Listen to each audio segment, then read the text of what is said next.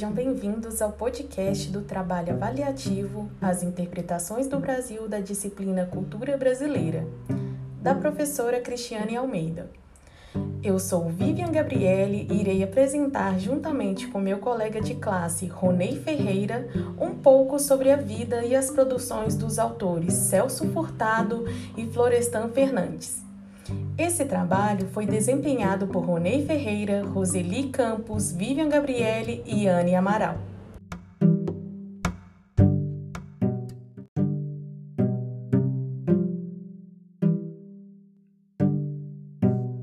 Iniciaremos falando sobre Florestan Fernandes.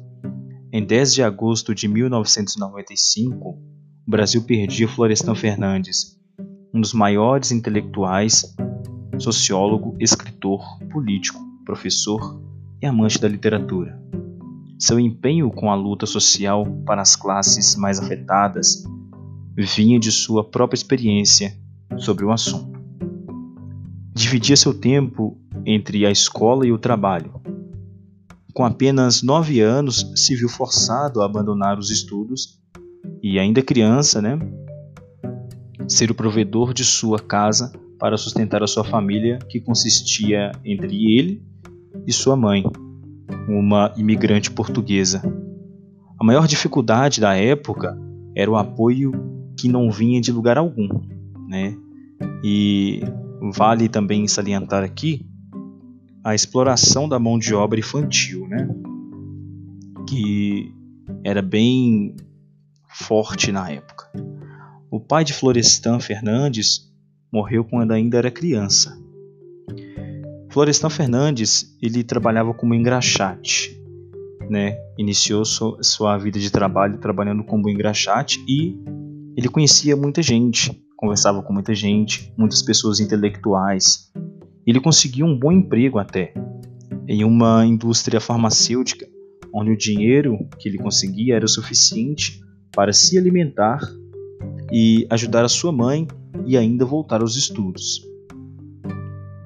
Florestan concluiu o ensino básico aos 17 anos. Daí a dificuldade, né? De se trabalhar quando criança e estudar.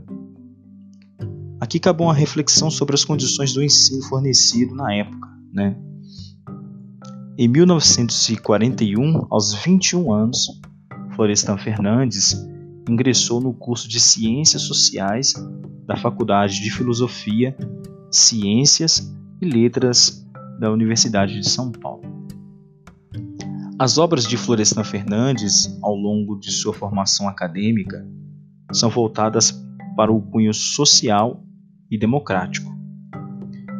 Ele conhecia perfeitamente Karl Marx, Emile Durkheim e Max Weber, é, o famoso tripé da sociologia. Ele era revolucionário, estudou a sociedade indígena, estudou também a sociedade afro-brasileira e a sociedade de baixa renda, decodificando como o sistema tratava essas classes. E ele problematizava os pensamentos da elite do momento com relação a essas mudanças sociais. Apesar de ser socialista, ele também foi um dos fundadores do partido PT, Partido dos Trabalhadores. Apesar de ser um dos fundadores até, ele criticava o próprio partido que ele ajudou a fundar, porque o partido ele era sustentado com verba de empresas, né? E na mente de Florestan Fernandes, partido ele tinha que se alicerçar né, povo, né, com o, o, o apoio do povo. E Florestan Fernandes lutou pela justiça, justiça social, liberdade e igualdade, e é o criador de frases como: Um povo educado não aceitaria as condições de miséria e desemprego como a que temos. Outra frase conhecida. Contra as ideias da força, a força da ideia.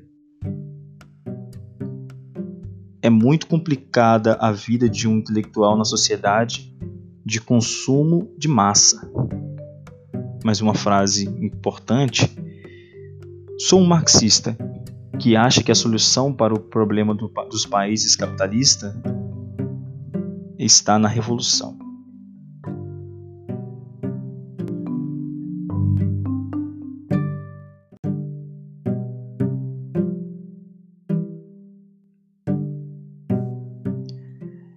Possível falar também de algumas obras de Florestan Fernandes, como A Contestação Necessária, Retratos Intelectuais de Inconformistas e Revolucionários, A Ditadura em Questão, A Função Social da Guerra na Sociedade Tupinambá,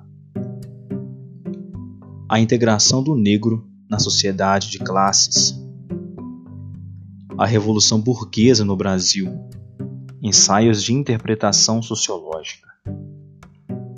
Da guerrilha ao socialismo, a Revolução Cubana.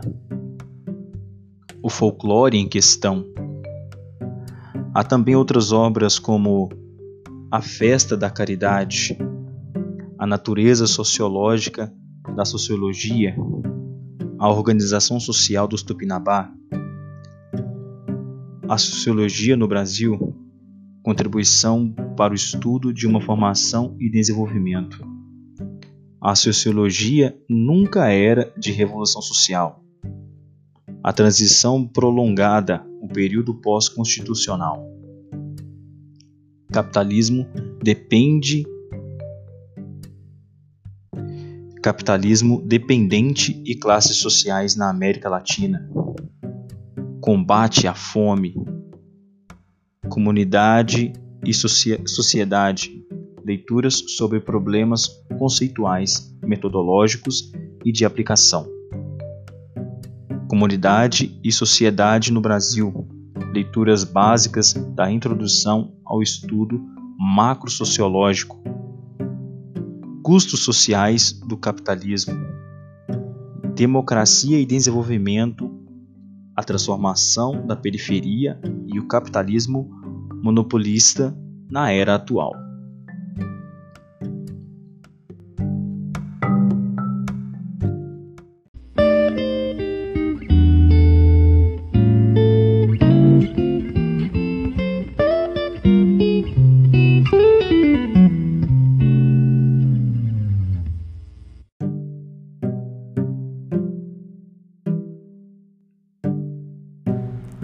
Agora falar um pouco para vocês sobre a vida e as obras do Celso Furtado.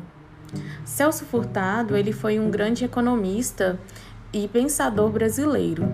Ele nasceu no dia 26 de julho de 1920 no estado da Paraíba e faleceu no Rio de Janeiro em 2004. Em sua trajetória acadêmica, ele iniciou em 1940 na cidade do Rio de Janeiro quando ele ingressou na Faculdade Nacional de Direito da Universidade Federal do Rio de Janeiro, para cursar o bacharelado em Ciências Jurídicas e Sociais. E logo após que ele concluiu a graduação, ele foi convocado à Força Expedicionária Brasileira para servir na Itália e assumiu então o cargo de segundo tenente.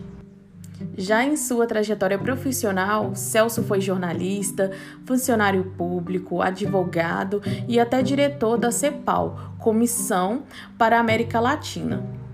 É, ganhou a oportunidade de desenvolver a partir é, daí suas ideias sobre o desenvolvimento e subdesenvolvimento econômico.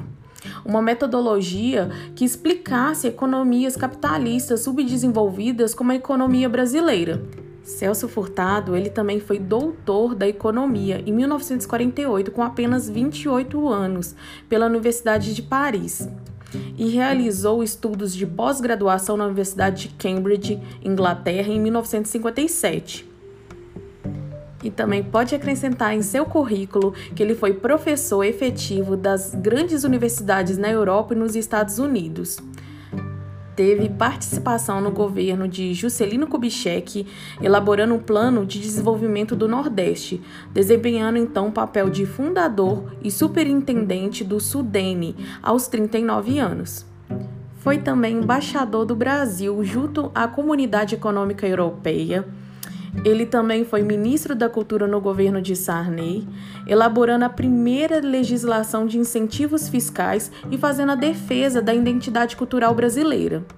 Em 7 de agosto de 1997, ele foi eleito membro da Academia de Letras, sendo o oitavo ocupante da cadeira 11, que tem por patrono Fagundes Valera, e também tomou posse em 31 de outubro de 1997. Além de ter contribuído significativamente para o pensamento economista, ele também tem como parte do seu legado a construção de uma teoria da mudança das ciências sociais brasileiras. Celso também ele criou um próprio método que explicasse o subdesenvolvimento brasileiro, que ficou conhecido como método furtadiano. Esse seu método furtadiano tem características como o estudo da dependência a partir de uma visão global da economia mundial e uma visão particular da dinâmica das economias dominadas, além da visão histórica fundamental para explicar as raízes estruturais do subdesenvolvimento. Ele também é um grande defensor que os países subdesenvolvidos não estão fadados à dependência e ao atraso. De acordo com ele, é possível a superação do subdesenvolvimento com um programa sistemático de industrialização e o fortalecimento do mercado interno. É, Celso ainda complementa né, que é necessário modificações estruturais no campo político e econômico do país para o subdesenvolvimento ser possível.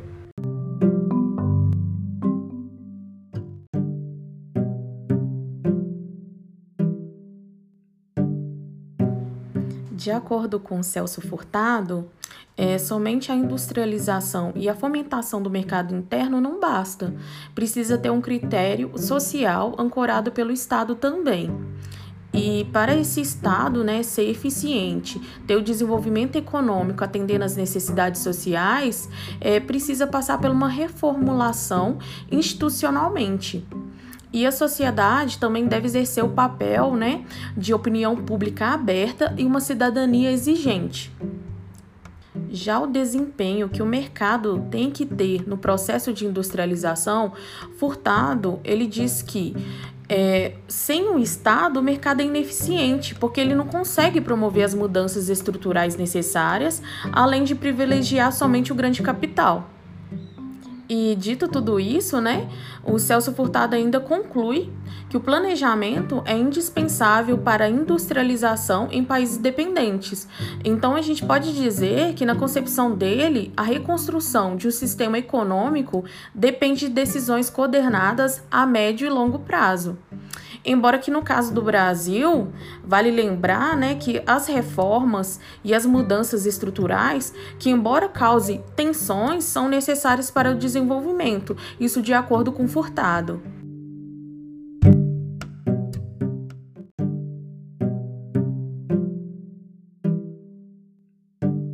Bem, e para fechar sobre o Celso Furtado, eu agora vou trazer algumas obras deles, né? Vou citar algumas aqui é, desse grande pensador e economista brasileiro.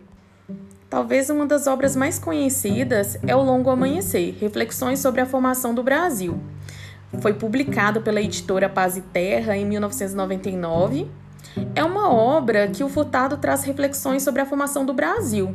É um conjunto de ensaios, na verdade, em que ele questiona sobre a autonomia dos brasileiros na condução do país, a mão do mercado, o Estado e as soluções dos problemas sociais do país.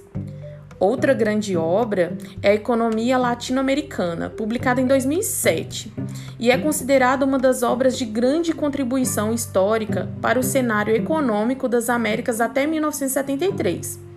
É, nessa obra, ele examina as estruturas impostas na conquista das Américas pelos europeus e as consequências da inserção dos países latino-americanos no mercado internacional, fornecendo matéria-prima.